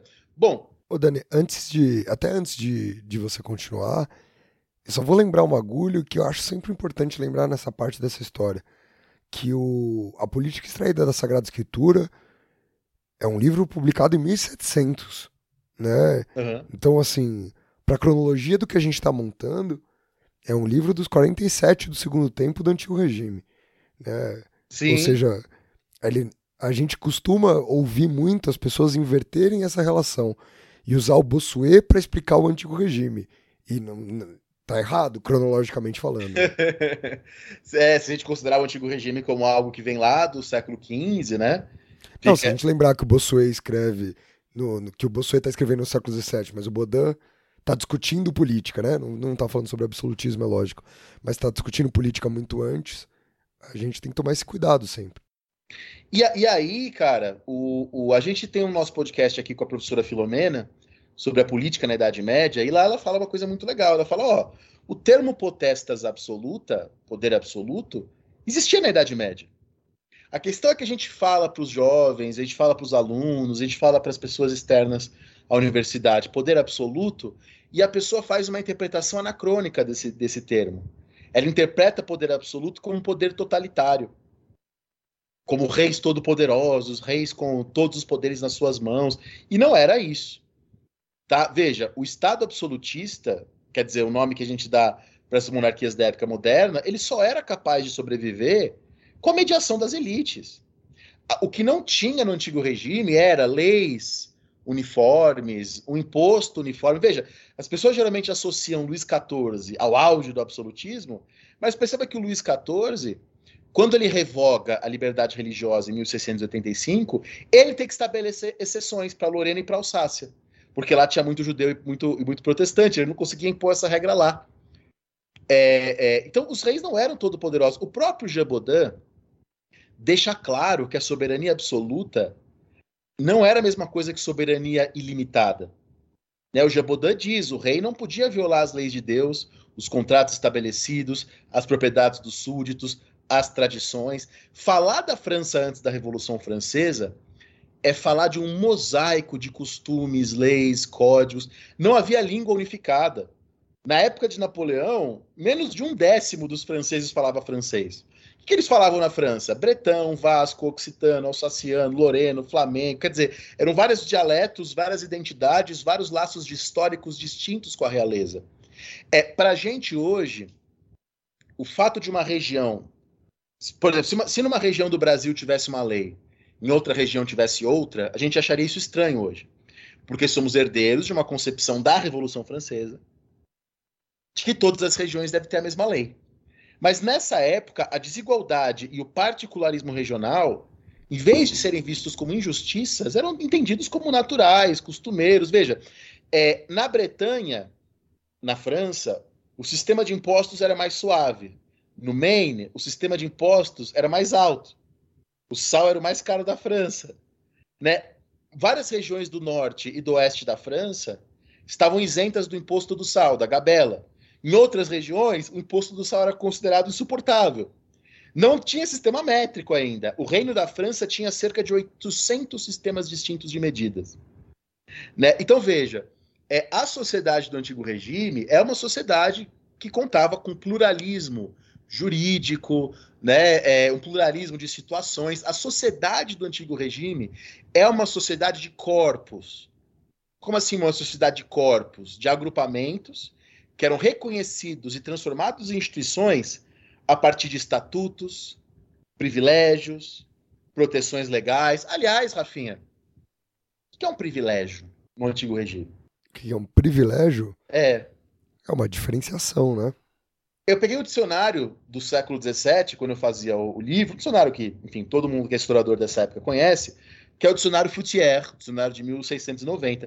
E esse dicionário define privilégio. Fala, ó, privilégio é uma vantagem que uma pessoa goza em detrimento das outras. E essa vantagem vem do soberano. Aí você pega muitas apostilas, livros didáticos, e as apostilas e livros didáticos dizem que apenas a nobreza e o clero tinham privilégios. Isso está errado. Eu acabei de falar que isso está errado, que tinha regiões inteiras que gozavam de uma isenção de um imposto. Cidades inteiras que gozavam. A, a, a, a burguesia não precisava pagar a talha. Não, mentira, a burguesia não precisava pagar a corvéia, né, a, a burguesia da França. É, várias pessoas pobres estavam isentas do imposto do sal em algumas regiões. Então, a rigor, é errado falar que nobreza e clero são ordens privilegiadas no sentido de só eles terem privilégios. A sociedade do antigo regime é uma sociedade toda de privilégios, de desigualdades, de estatutos. Agora, não me entendam errado. Não estou defendendo o clero e a nobreza aqui.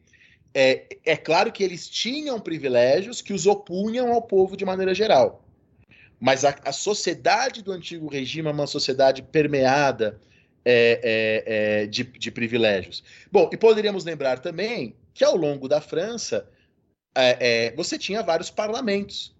Né? A França era, uma, era, um, era um reino que tinha diversos parlamentos, e esses parlamentos, enfim, eles têm papéis distintos ao longo do tempo, eles têm papéis distintos conforme a época. Especificamente na França havia 13 parlamentos espalhados pelo território. Doze desses parlamentos eram provinciais é, e você tinha o Parlamento de Paris também. Tá? Além desses, desses, parlamentos, você tinha os quatro conselhos soberanos. Bom, o que, que um parlamento francês podia fazer? É bem diferente do inglês, né? São de naturezas diferentes. Os parlamentos franceses, os parlements, eles podiam enviar advertências contra o rei. Quer dizer, pontuar falhas e desvantagens do rei. No século XVIII, essas advertências eram impressas e publicadas e expunham as ações do rei ao debate público ao debate. O rei, por sua vez, podia ele próprio ou um representante dele presidir o parlamento e fazer valer a autoridade do rei, né? Que era o caso do, do leito de justiça que se chamava esse procedimento. Leito de bom, o Montesquieu, como a gente sabe, fazia parte do parlamento de Bordeaux.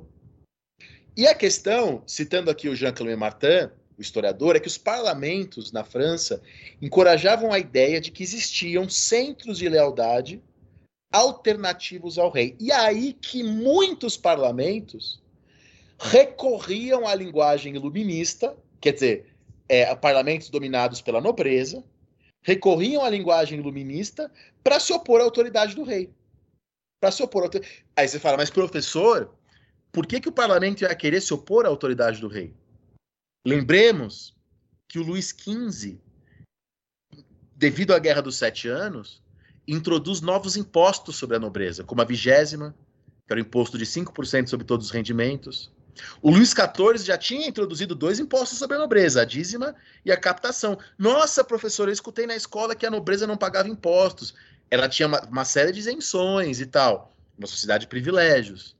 É, mas ela pagava. Isso aumenta né, no, no, no século XVI e XVII. Então, o que eu queria deixar claro aqui, para encerrar esse bloco, é que o poder dos reis não era totalitário. Os reis tinham vários limites. Os reis tinham de que negociar com a nobreza. Mas, de novo, não entendam que com isso eu estou fazendo qualquer apologia do antigo regime. Tá, de maneira alguma, sei lá, você não tinha constituição no antigo regime, no sentido moderno de constituição, você não tinha liberdade plena de expressão, a tortura era parte do procedimento legal, enfim, só para deixar isso claro, né, Rafinha? Exatamente, cara, exatamente. É, vamos ficar então por aqui com o segundo bloco do programa de hoje e vamos agora conhecer os dois, né, os dois últimos reis, os dois últimos reinados até a Revolução. E a gente começa o terceiro bloco com o reinado de Luís XV.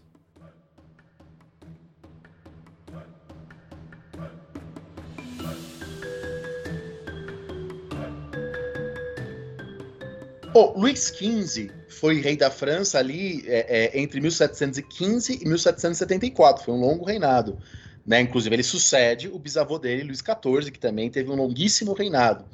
É, os contemporâneos, e é por isso que o, que o Jean-Claude Martin chama o, o, que chamava-se antigamente despotismo esclarecido de revolução, os contemporâneos do Luís XV chamaram as medidas do Luís XV de revolução. Então, era um monarca reformista. Reformas na direção da do fortalecimento do Estado e da uniformização administrativa. Tá? O chanceler do Luís XV era alguém chamado Mopô. O que foi a Revolução Mopô? Quer dizer, as ações do chanceler de Luís XV. O Mopô buscou enfraquecer os parlamentos da França. E ele tentou até mesmo suprimir o parlamento de Paris. E olha, Rafinha, que legal, que a linguagem do parlamento de Paris, ao se opor a Luís XV, é parecida com a linguagem dos revoltosos, dos revolucionários holandeses. Os defensores dos parlamentos chamavam a si próprios de patriotas contra o despotismo do monarca. Quer dizer, eles, a nobreza parlamentar recorre ao pensamento iluminista para se opor às medidas que eles viam como autoritárias da monarquia. Tá? Aliás, a palavra burocracia, bureaucratie, em francês, pela primeira vez que se tem notícia, ela foi usada em 1759, nesse contexto de tentativa de fortalecimento do poder central, de tentativa do fortalecimento do poder central. É, aliás, Luís XV tentou também, a exemplo do Banco da Inglaterra, fundar um Banco Real da França. E o banco faliu. E o banco faliu. Bom, é, no final das contas, ele não consegue vencer os parlamentos. Ele é obriga obrigado a restituir os parlamentos. O Mopô é demitido. E o Luís XV enfrentou também um conflito com a Igreja Católica. A França era um país majoritariamente católico. A Igreja Católica era uma vasta corporação, detentora de terras, isenta de vários impostos, especialmente da talha, que era o principal imposto direto da França, a Igreja Católica estava isenta deles. Tá? Bom, é, em algumas regiões da, da França, a Igreja Católica tinha 5 ou 6% da terra, caso do oeste e do sul da França. No norte da França, um quinto das terras estavam na mão da igreja. Calcula-se, às vésperas da Revolução Francesa, mais ou menos 406 mil membros da Igreja Católica. Bispos, cardeais, arcebispos, quase todos nobres de nascimento. Vigários e curas, né, os padres mesmo das paróquias, o baixo clero, geralmente pessoas de estratos menos prestigiosos. Não exatamente pobres, Tá, a historiografia também já removeu esse mito dos vigários e dos curas muito pobres, mas nem tanto. Mas, de fato, eram de estratos menos prestigiosos, eram mais próximos da população. Eram os curas, por exemplo, que mantinham os registros de casamento, né, de estado civil, as freiras que atuavam nos hospitais. Agora, a verdade é que, apesar de uma hegemonia católica na França, havia dentro da França várias fraturas religiosas. Poderia lembrar que na França havia cerca de 200 mil luteranos, 400 mil calvinistas e 40 mil judeus. E 40 mil judeus. Havia uma relativa liberdade religiosa desde a época de Henrique IV, mas o Luís XIV, antes do Luís XV, revoga o Edito de Nantes, né? o, o, o edito que daria essa relativa liberdade religiosa. Mas dentro da Igreja Católica também havia dissensos. Também havia dissensos. Por exemplo, eram numerosas dentro da Igreja Católica as redes jansenistas, tá? que buscavam uma igreja primitiva, questionavam as interferências do Papa na primeira ordem, na Igreja Católica, no primeiro Estado, né, no clero. É, então veja, no século XVIII, e aí eu uno as duas coisas agora, muitos jansenistas se tornaram aliados dos parlamentares de Paris e faziam oposição aos jesuítas, que apoiavam o Papa. E aí que em 1764 os jesuítas são expulsos da França. São expulsos da França. Bom, é, é, o Luís XV enfrenta também então uma série de conflitos com jansenistas apoiados pelo parlamento, com ligação, ligações com o parlamento, com os parlamentos, enfim, medidas centralizadoras, conflitos religiosos, para não falar de fofocas, de casos amorosos do Luís XV, né, com a Condesa de Barry, com a Madame de Pompadour, bastante conhecidas né, na, na época. A gente poderia lembrar da, da morte do camponês François Damiens, que o Foucault conta lá no Vigiar e Punir. Né, que ele é executado com um dilaceramento da sua carne do peito, coxa e panturrilha, sua mão é queimada com enxofre, despejam sobre ele chumbo derretido, né, uma punição espetáculo, né, típica do antigo regime, isso vai ser uma questão importante na Revolução Francesa. O Luís XV morreu em 1774, aos 64 anos devido à varíola. Foi enterrado de noite. Tamanho era o seu desprestígio. Sabe, Rafinha, o que o Frederico, o rei da Prússia, disse sobre Luís XV? Ele disse assim: Luís XV foi um homem bom, porém fraco. Seu único defeito era ser rei. Que legal, é gente boa esse brother. e assim a gente termina esse, esse pedacinho mais curto sobre Luís XV. Perfeito. Então vamos agora ao último bloco do programa de hoje, sobre o reinado de Luís XVI.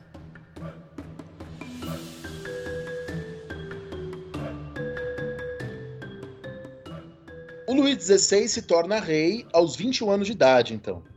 Aliás, a primeira coisa que o Luís XVI faz, isso eu li lá na biografia do Bernard Vincent, é, é aplicar em Versalhes a inoculação, que é o ancestral da nossa vacina.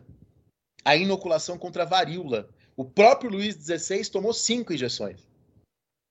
É, tomou cinco injeções. Então, é, é, é o ancestral aí da nossa vacina. Bom, aos aplausos durante a coroação do Luís XVI, que eu já citei é, é, agora há pouco. E a questão ele é, é, o, ele é o verdadeiro rei taumaturgo, então, né? Por quê? É, ele foi o único que fez uma taumaturgia pra valer aí. Por quê? Com essa inoculação. Ah, ah é, é verdade, né? Ele, ele É. talvez conseguiu, de fato, diminuir as escrófulas. É, é. Mas, mas, Rafinha, há uma coisa que eu não falei até agora, que agora eu vou pontuar. Tem um livrão clássico dos anos 40, 1940, do Ernest Labrousse, classicão de história econômica, que o Labrousse coloca o século XVIII como um século de prosperidade. Então, século XVIII na França, a produção, manufa eh, a produção manufatureira aumenta 60%, o comércio quadruplica, são lançadas as bases da indústria de ferro.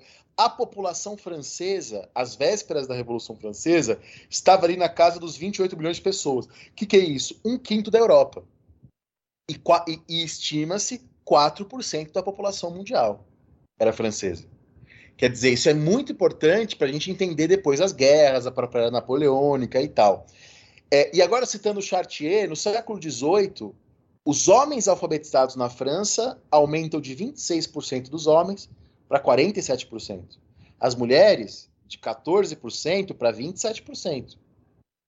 É, a quantidade de livros não religiosos, o Chartier analisa isso muito bem, né? Cresce bastante. Se a gente pensar que a Nova Heloísa do Rousseau é um texto que tinha uma oferta muito inferior à procura. De maneira que o aluguel de livros era comum na França nessa época, porque a, a produção de livros não dava conta. A produção de livros não dava conta. Então, o século XVIII foi um período de relativo crescimento econômico na França. É claro que o fato de ser um período de crescimento econômico não significa que ele não tenha pequenas crises, que ele não seja entrecortado por crises econômicas, às vezes decorrentes de guerras, epidemias, problemas meteorológicos e assim por diante. E assim por diante. Bom, junto a isso, qual era a grande questão que Luís XVI enfrenta quando ele assume o poder? A questão econômica. Aí todo mu- isso daí todo mundo sabe. Hum, Todo mundo que estuda esse termo, que trabalha com isso, tal. 1788, um ano antes da Revolução Francesa, as despesas da monarquia francesa estavam na casa dos 629 milhões, enquanto as receitas não passavam dos 503 milhões. Ah, professor, era tudo gasto com privilégio da nobreza? Não. Os privilégios, os gastos com a corte eram exorbitantes. 6% do orçamento da coroa. Mas não era a maioria, era 6%. A maior parte dos gastos da coroa era com guerra e com a dívida, muitas vezes contraída em função da guerra. 50% dos gastos em dívida, 26% dos gastos, gastos militares. Ô Dani, deixa eu te fazer uma, uma pergunta que é uma dúvida que eu tenho aqui. Eu não sei nem se você vai saber responder.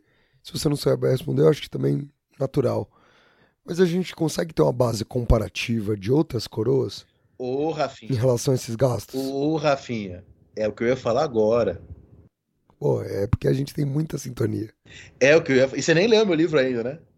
Não? Não. Porque no meu livro eu falo dessa, desses gastos, falo das guerras que a França se envolve, e aí a gente geralmente escuta isso, né? Isso daí é um chavão. Ah, o Estado francês estava endividado, isso é uma das causas da Revolução. Porém, é isso que eu ia falar agora, eu li isso pela primeira vez no Clément Martin de novo. As dívidas da monarquia inglesa eram maiores, proporcionalmente. As receitas e a população, claro. É, em termos brutos, é, em termos, enfim, absolutos, a dívida francesa era maior. Mas eu fiz essa pergunta pensando na monarquia inglesa. Oi? Porque a monarquia, eu fiz essa pergunta pensando na monarquia inglesa. Porque a monarquia inglesa sofre pra caralho no 17. Falei, em que momento que a monarquia inglesa ficou rica pra caralho e tranquilasse em gastos no 18? E a monarquia inglesa gasta enormemente em guerra. É. A coisa da Jamaica, o Império Colonial. E a população inglesa pagava uma carga de impostos maior do que a população francesa. E maior que a população dos Estados Unidos. É por isso, eu não detalhei isso no- quando, eu, quando eu mencionei em Dever nos Estados Unidos, mas um dos argumentos dos ingleses eram esse: ó, americanos, a gente está aumentando impostos sobre vocês, mas vocês pagam menos que os- o inglês médio. E era verdade. Né? É- é, então, por que, que na França isso se torna um problema? Essa é a questão. Por que, que nos Estados Unidos se torna um problema? É uma questão para a gente falar no nosso podcast sobre Estados Unidos. E aqui a questão é por que, que na França isso se torna um problema? Agora a gente une tudo que eu falei na aula de hoje, na, na nossa discussão de hoje.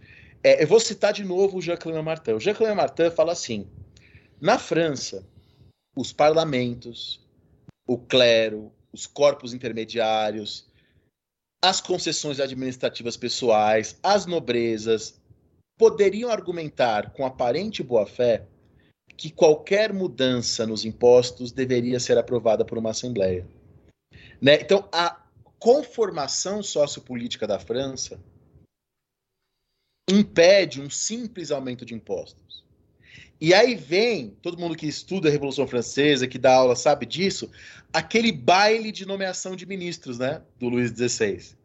Na verdade, de, de controlador geral das finanças, mas uma espécie de ministro da finança. Tá, primeiro Luís XVI nomeia um fisiocrata, o Turgot. O Turgot era um reformista, aí como o XVI tenta empreender uma reforma, que eu estava falando agora há pouco. O Turgot era um filósofo fisiocrata, quer dizer, um defensor do laissez-faire, laissez-passer, do deixa fazer, deixa passar.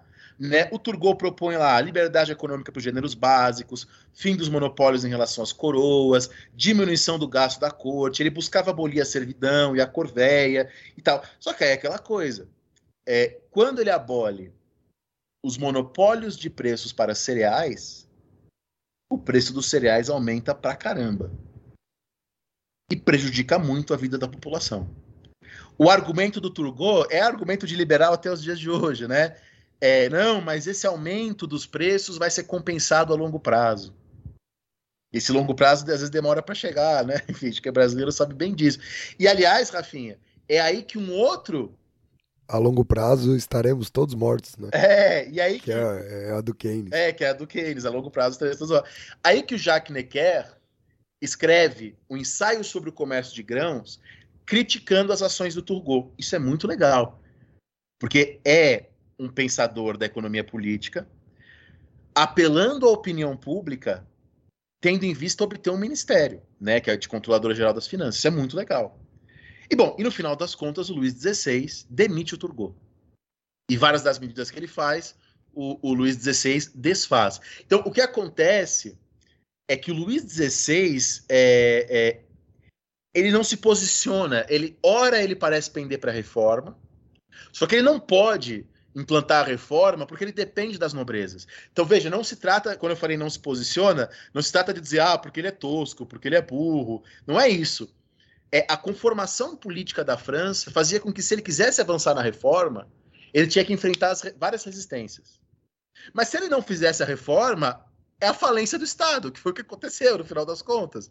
É, então ele está é, é, nisso, e ele tenta jogar com isso, e no final das contas é, ele não consegue. Bom, ele nomeia, depois como controlador geral das finanças, um cara chamado Bernard de Clangui, depois ele nomeia o Necker, depois ele nomeia o Necker, e aliás, é sob incentivo do Necker que o Parlamento de Paris publica um relatório ao rei com 100 mil exemplares impressos.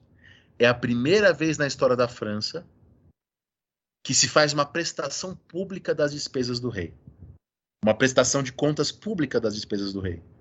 Quer dizer, então a questão da opinião pública ela é muito importante nesse momento. A gente pode lembrar, de novo remetendo ao nosso podcast sobre iluminismo, é, da ideia do Darnton, né, do Robert Darnton, do historiador, do iluminismo underground, né, de panfletos que aparecem nesse momento, satirizando a vida conjugal da rainha, chamando a Maria Antonieta de a puta austríaca, chamando Luís XVI de brocha, falando da fimose do Luís XVI. É, tudo isso. Vai ter o caso do colar. O caso do colar foi um caso famoso em que um cardeal na França saía com uma prostituta que se fazia passar pela rainha. E aí isso foi descoberto. Só que ninguém acreditou que não era rainha mesmo. Isso virou um grande caso discutido é, e tal. Pouco importa né, a questão do que a rainha realmente fez ou não fez. Se ela realmente é, é, é era amante da duquesa de Polignac ou da princesa Lambelle ou não era. Pouco importa. A questão é que esses panfletos percorrem o país. E quando Chartier analisa esses panfletos, aí de novo a coisa da recepção. Chartier fala: a nobreza lia esses panfletos. Que falavam da vida conjugal do rei e da rainha, que falavam de pornografia, né, no sentido de hoje. E aí tem toda também essa discussão sobre a invenção da pornografia no século XVIII, mas eu não vou entrar nisso hoje. Só que o Chartier diz que quando a nobreza lia, a nobreza via aquilo como mais uma fofoca que eles estavam acostumados. Mas quando outras pessoas leem, né, quando eu falo ler no século XVIII, isso também inclui escutar outras pessoas lendo, né? É, isso é tido de uma outra maneira. Então, muitos boatos ali circulavam e tal, aquele boato de que a Maria Antonieta teria mandado os pobres comerem brioches. Essa história de uma rainha mandar os pobres comerem brioches na falta de pão já era contada 100 anos antes da chegada da Maria Antonieta na França, quer dizer, bem antes dela nascer. O Rousseau menciona essa história. Antes da rainha da Maria Antonieta nascer. Né? Esse, tipo, essa história já circulava antes. Então é isso, né? O Necker também tem que perder uma série de reformas. O Necker é demitido, ele é substituído por um cara chamado Henri d'Ormerson, tá, que também é demitido. E aí o Luís XVI faz uma quinta nomeação, que é o, o Visconde Alexandre de Calonne. Tá? O próprio Calonne, a princípio, ele faz uma série de outras medidas diferentes. Né? O, o, o Martin fala, eu acho um pouco anacrônico, de pré-keynesianas, porque ele constrói obras públicas, ele constrói um canal no Sena, recria a Companhia nas Índias. A princípio, ele faz isso. E ele era também envolvido em várias corrupções, enriquecimento ilícito com a Companhia das Águas de Paris, aí que ele é denunciado pelo Brissot e pelo Clavier, futuros líderes girondinos, começa a se destacar, a se destacar nesse momento. E bom, e no final das contas, o Calone propõe medidas parecidas com aquelas do Turgot, com aquelas do Necker. Imposto único sobre todas as ordens do reino, livre comércio de grãos, taxação sobre os bens da Igreja Católica. E o argumento do Calone era: isso fortaleceria a coroa e colocaria a coroa ao nível da coroa inglesa. Tornaria a coroa francesa menos dependente das nobrezas. É, isso é a chave para entender o que a gente está falando sobre Luís XVI. É as reformas suscitando oposições. É aí, Rafinha, que o Calone tem uma ideia. Era uma boa ideia, mas ela não, não, não foi bem sucedida. Já que o rei não conseguia aumentar os impostos, implantar o livre comércio, etc., etc., devido às resistências dos parlamentos, o Calone pensou em buscar um, criar uma instituição também controlada pela nobreza, mas que fosse uma, um centro de lealdade distinto dos parlamentos, que equilibrasse o peso dos parlamentos. É aí que entre fevereiro e maio de 1787 tem, tem lugar a Assembleia dos Notáveis, uma assembleia com sete príncipes, 36 duques, 11 prelados, 33 presidentes ou procuradores de parlamentos, 53 oficiais e 25 prefeitos de cidades. Quer dizer, uma assembleia de nobres. A ideia era dialogar com essa assembleia para equilibrar e tentar e o rei fazer passar suas reformas a despeito das oposições. Mas não é isso que acontece. O que acontece é que essa assembleia dos notáveis, depois vai ser convocada uma outra, mas que também fracassa, vai exigir que o rei convoque os Estados Gerais da França. Rafinha, que, que eram os Estados Gerais da França? Explica para os nossos ouvintes. Ih, fiquei aqui no, numa sinuca de bico. E aí você vai falar que eu não li seu livro se eu errar? Não, não. Nesse eu caso eu não tenho um... nenhuma interpretação diferente, nada diferente do, do que as pessoas já pensam. A Assembleia dos Estados Gerais é uma assembleia tripartite composta por representantes de cada um dos três estados franceses, né? E a convocação dessa assembleia é sempre um dos argumentos que a gente lembra de como o absolutismo, além de não ser o poder absoluto, ele também não é governar sozinho, né? Então, para além dos próprios parlamentos E para além do ótimo exemplo da Assembleia dos Notáveis, a própria existência da possibilidade de convocar uma Assembleia dos Estados Gerais na França, que é esse palco né, do absolutismo, ele é um ótimo indicativo como esse governar sozinho nunca existiu e nunca fez parte do que, do que a gente chama de absolutismo. Mas a Assembleia dos Estados Gerais é isso, né, Dani? A reunião de representantes do primeiro, representantes do segundo e representantes do terceiro Estado francês. E, e, e Rafinha, por que, que a nobreza que, que a nobreza planejava ao convocar Que isso, virou. Virou. Prova oral essa merda? Não, é só porque eu acho que o pessoal me escutou muito hoje. Eu queria que tivesse um pouco mais a sua voz. A última vez que a Assembleia dos Estados Gerais tinha sido convocada foi em 1614, né? Caralho, tudo isso eu não sabia. Essa eu não sabia mesmo. Não sabia? Não. A última vez havia sido em 1614. Qual é a justificativa da, da convocação, 1614? É, a de 1614 tem a ver com outro momento ali de estabelecimento da dinastia Bourbon, né? Hum. É, ali no pós-guerra de religião, enfim, tem uhum. toda uma série de coisas ali. E a, e, e a Assembleia em 1614, cada uma das três ordens do reino, né? A primeira, o clero, a segunda, a nobreza, a terceira, o resto, tinha um voto. É, é isso que eu ia falar. A, a, a nobreza, o cálculo que a nobreza faz é de que a Assembleia dos Estados Gerais vai dar ganho de causa para ela, né? É, e que, em aliança com o clero, como foi em 1614. E aí, em 1614, cada uma das três ordens tinha a mesma quantidade de representantes, apesar de 98% da população do reino, 97%, ser do terceiro estado. É, e aí eu acho que vale agora a gente fazer um parênteses para explicar o que, que é a nobreza. Né, eu já falei um pouquinho do clero agora há pouco, é, porque na França havia algo entre 150 e 350 mil nobres, calcula-se não ultrapassando 3% da população. Dá para ter noção de quantas famílias, Dani? Ah, você tem certeza que você, que você, que você não leu meu, meu livro? Eu tenho, é que a gente só se conhece há muito tempo. é, é, eu falo isso lá, logo depois, né? Que são mais ou menos ali 50 mil famílias. E é importante, né? Pensar em famílias, é, né? Exatamente. Em vez de quantidade de nobres, né? Não sei, para mim, me soou uma informação mais valiosa. É, é verdade, é verdade, concordo.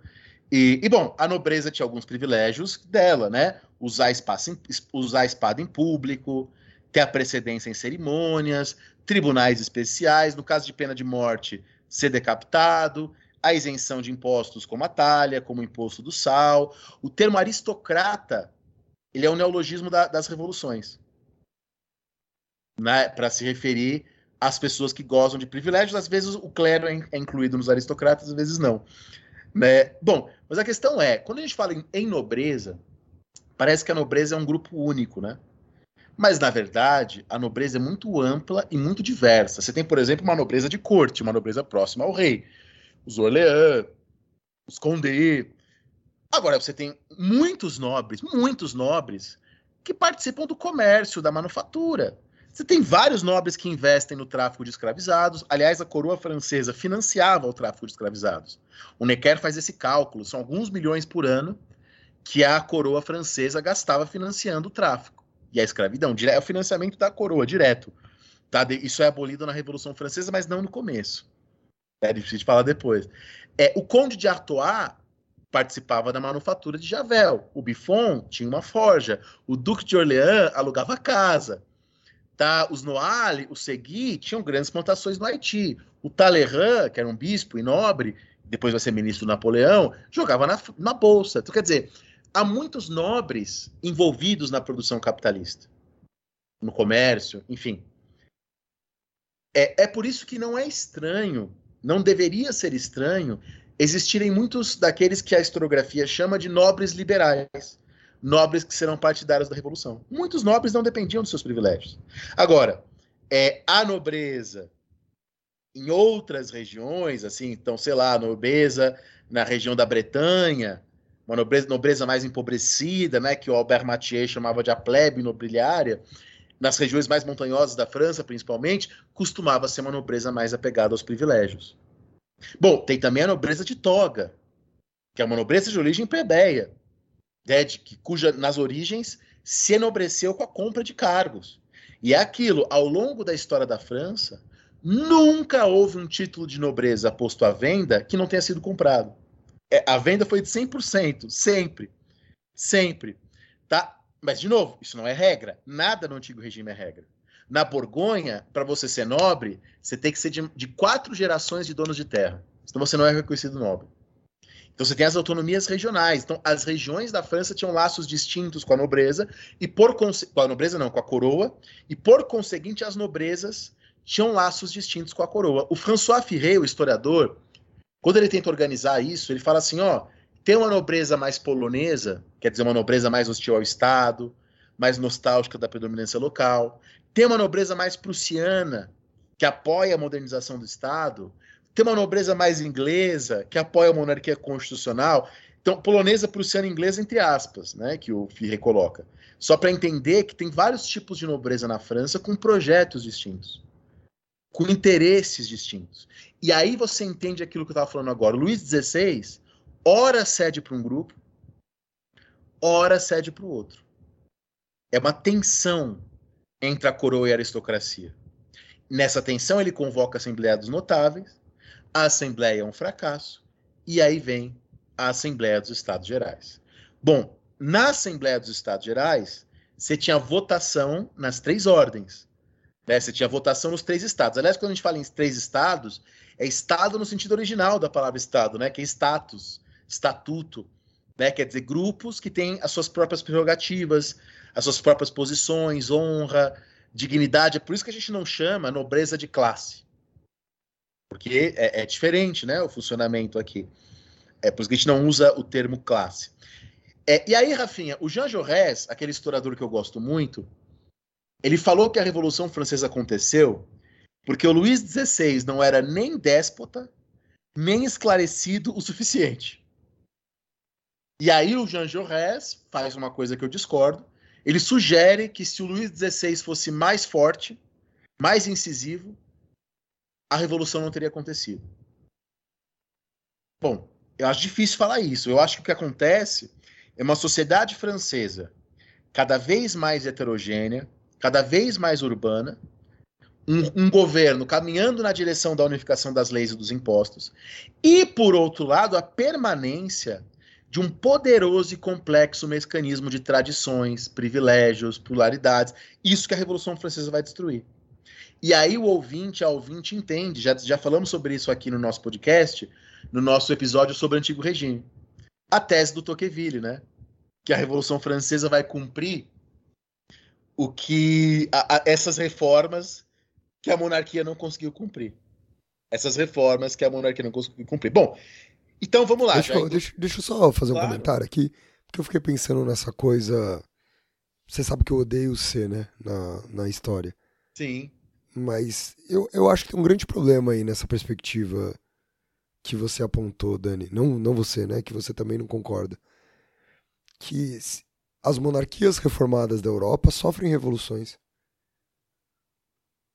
Mesmo com o sucesso das suas reformas, né? Há uma ah. revolução ah, na Bélgica, né?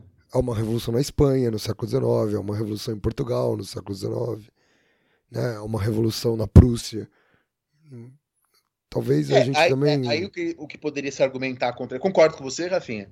Mas o que poderia ser um argumento contra você é que tudo isso já é depois da Revolução Francesa, né? Não, sim. E aí. Mas aí, de novo, a gente vai ter que entender a questão delas estarem interligadas. Tanto a Revolução sim. dentro dessas reformas, quanto as revoluções desses reinos reformados com a Revolução Francesa. Aí a gente volta à discussão que a gente travou ali no começo, né? Cada vez mais eu entendo isso como uma era de revoluções, mais do que uma era das revoluções. Das revoluções. Legal demais, Rafinha, legal demais. E aí, pra gente já caminhando para o fim do podcast de hoje, né? Mais duas coisas que eu quero falar. Primeiro, é quando o rei, o rei convoca a Assembleia dos Estados Gerais, que estava marcada para maio de 1789. E quando ele convoca, é, ele decreta a liberdade de imprensa para recolher informações sobre o reino. E é aí que a gente tem cerca de 40 panfletos diferentes por mês. Nos últimos meses antes dos Estados Gerais, 100 panfletos por mês. É aí que aparece o panfleto do Abade de Sieyé, o que é o terceiro estado. O que é o terceiro estado, né, disse o Abade de Sieyé? Tudo, mas um tudo encravado e oprimido. O que seria o terceiro estado sem a ordem privilegiada? Tudo, mas um tudo livre e florescente. Nada se pode fazer sem o terceiro estado, tudo se fará infinitamente melhor sem os outros. O terceiro estado abarca tudo que pertence à nação. E tudo que não é o terceiro estado não se pode considerar como sendo a nação. Então, o Abad Tseye aqui está fazendo uma coisa muito fantástica, Rafinha. Ele está definindo nação como corpo de associados que vivem sob uma lei comum, representados sob uma mesma legislatura. Nessa época aparece um outro panfleto também anônimo do destino dual das mulheres, defendendo os direitos das mulheres e defendendo aquilo que vai ser a principal demanda das mulheres na Revolução Francesa, que é o direito ao divórcio. Que é o direito ao divórcio. Entra em cena também o, o Père do Chesne, o pai do Chesne, né? O que, que era esse Père do Chesne? Era um pai fictício que representava um homem do povo, que denunciava crimes e injustiças. E ao longo da Revolução, várias pessoas vão escrever sobre a alcunha do Père Duchesne. E, e quem vai se tornar mais célebre entre eles era o Jacques Hébert, conhecido como Homero do Lixo. Né, porque ele escrevia numa linguagem chula é, e tal, era bem legal. E aí são feitos os cadernos de queixas, né, os cahiers de doléances, dos três estados. Né, os cadernos de queixas são hoje uma das principais fontes para os historiadores é, é, estudarem. É isso aí. Bom, são feitas eleições nos três estados, as eleições são complicadíssimas no antigo regime. Quem quiser, eu detalho no, no, no meu livro como é que funciona, tal. Mas o que eu queria ressaltar aqui, que eu acho que é importante, é que não existia no antigo regime. Eu falo em votação. A, quem está escutando aí pensa nas pessoas indo na cabine, né? Mas o voto de cabine, sabe quando ele foi feito pela primeira vez na França? 1914. Não era voto de cabine. Era voto em assembleia. Não existia a ideia de voto individual. Não existia, não existia partido político ainda. Não se votava em programa, não se votava em, em partido.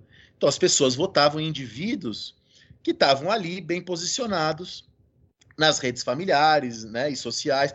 É aí que o terceiro Estado elege nobres liberais, como Conde de Mirabeau, como Marquês de Lafayette, como Duque de Aiguillon. Aí que o terceiro Estado elege sacerdotes, como Abade de Sieyé, como Talleyrand, como Abade Gregoire, e, os, e a maioria dos eleitos pelo terceiro estado eram membros da pequena burguesia. Eram membros da pequena burguesia. Né? Na verdade, os, dentre os eleitos do terceiro estado, é, você tinha, então eram 218 membros representando o terceiro estado, dos, é, 218 membros eram juízes ou magistrados, né, 218 eram juízes magistrados, 181 eram advogados, 100 eram manufatureiros ou comerciantes. Os demais eram médicos, professores e letrados, em sua maioria, né, dentre os membros do terceiro estado. E aí, Rafinha, eu acho que cabe a gente fazer mais um parênteses, o último do episódio, para discutir o que é burguesia. Daí a gente discutir um pouquinho o que é nobreza, mas o que é burguesia? E aí vale a mesma coisa para a nobreza. Não tem uma burguesia. Não dá para falar interesse da burguesia no século XVIII porque eram várias burguesias. E, na verdade, na época, é, em boa parte da Europa, burguês era quem morava na cidade. Boa parte da Europa usava burguês nesse sentido, burger, né? É, é, e tal. É, na França, era comum que as pessoas pobres chamavam, chamassem burguês de gente rica ou de empregador. Mais parecido com o que a gente usa hoje até. A nobreza usava o termo burguesia como um termo pejorativo para pessoas grosseiras e tal. E muita gente, a Lynn Hunt fala disso, muita gente usava a palavra burguesia como sinônimo de pessoa que vivia de rendas. Né? Isso era burguesia na época, para a maioria das pessoas. Tanto que o, o Saint-Simon tem um texto que ele fala assim: quem fez a revolução não foram os industriais, foram os burgueses. Então, texto do século XVIII. Então, perceba que burguesia era usado na época é, de maneira bem distinta que a gente usa hoje. Então, é geralmente quando a gente fala em burguesia na Revolução Francesa, a gente está falando um de pessoas que viviam de rendimentos, dois profissionais liberais, classe média, como diremos hoje, advogados, médicos, professores, cientistas, escritores, artistas, artesãos e lojistas e a alta burguesia, a haute bourgeoisie, banqueiros, comerciantes, financistas é, e aí a questão é, quando a gente fala em burguesia do terceiro estado na Assembleia, não estamos falando de capitalistas, de são poucos os comerciantes, eu acabei de falar a quantidade. Estamos falando sobretudo de advogados, de médicos, de cientistas, pessoas que hoje chamaríamos de proletários, né? Não de burguesia, ou de classes médias, proletárias, enfim. Aí depende do, do da, da, das referências teóricas de quem está falando, das referências teóricas que a gente está falando. Então, ao longo da Revolução Francesa, comerciantes, manufatureiros industriais nunca foram maioria na Assembleia. Nunca foram maioria. É, a, nunca ultrapassaram 14% dos deputados em nível nacional. Embora do, os comerciantes dominaram algumas cidades na Revolução. Amiens, Bordeaux, Nancy, Toulouse e tal. Então acho importante fazer esse esclarecimento, né, Rafinha? Bom, 1 de maio de 1789 é aberta a Assembleia dos Estados Gerais, um mês depois do George Washington assumir e tomar posse como presidente dos Estados Unidos, sendo o primeiro presidente. Um mês depois, abre a Assembleia dos Estados Gerais, e eu acho que a gente pode terminar hoje por aqui, essa primeira parte nosso, da nossa série sobre a Revolução Francesa.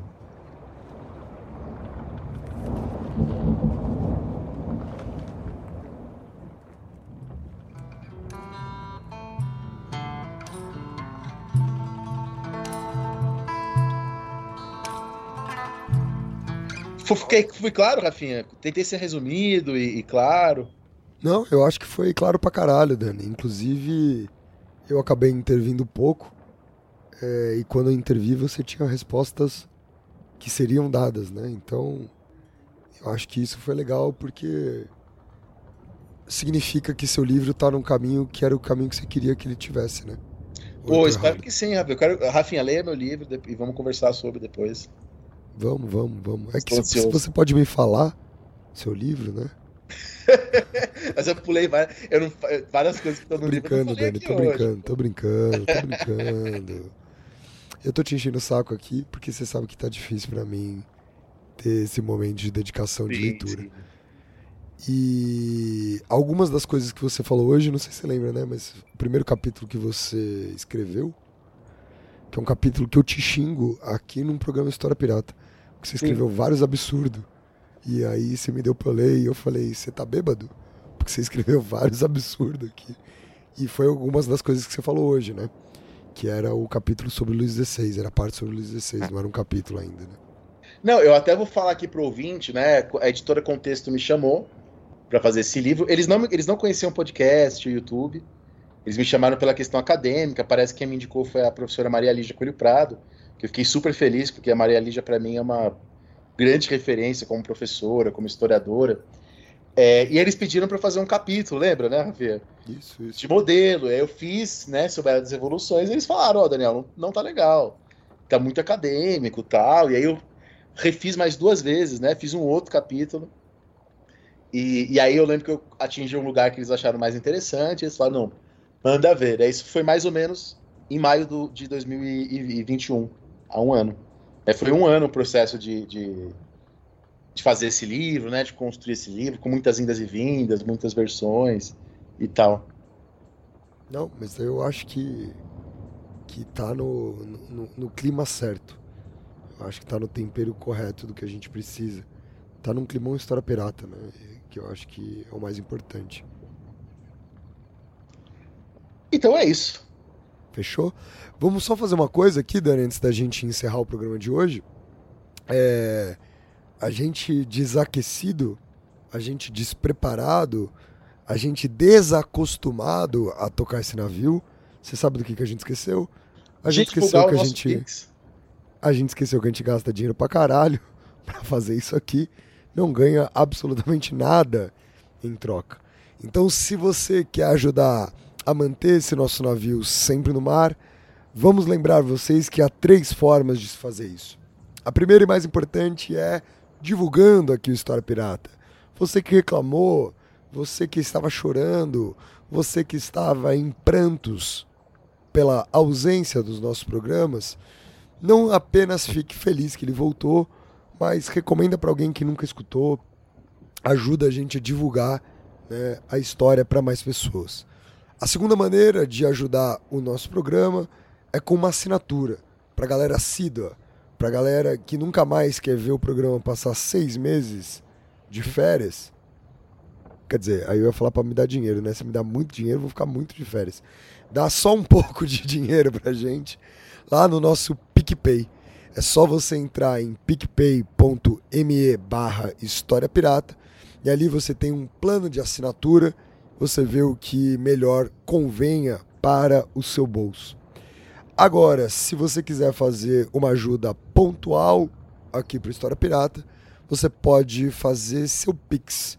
A chave do nosso Pix é também o nosso e-mail, podcast.historiapirata.gmail.com. Tanto o nosso Pix quanto o link para o PicPay você encontra na descrição do programa de hoje. Fechado, Dani? Gravaremos mais episódios.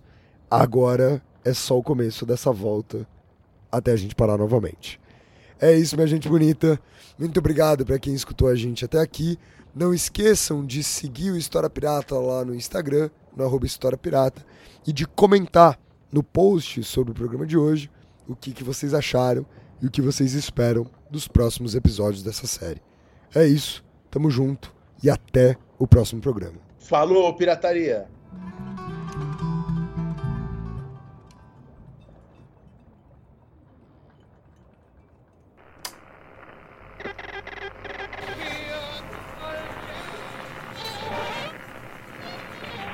Houston, we've had a problem here. This is Houston. Say again, please. Houston, we've had a problem. Una misión internacionalista extraordinaria. Fights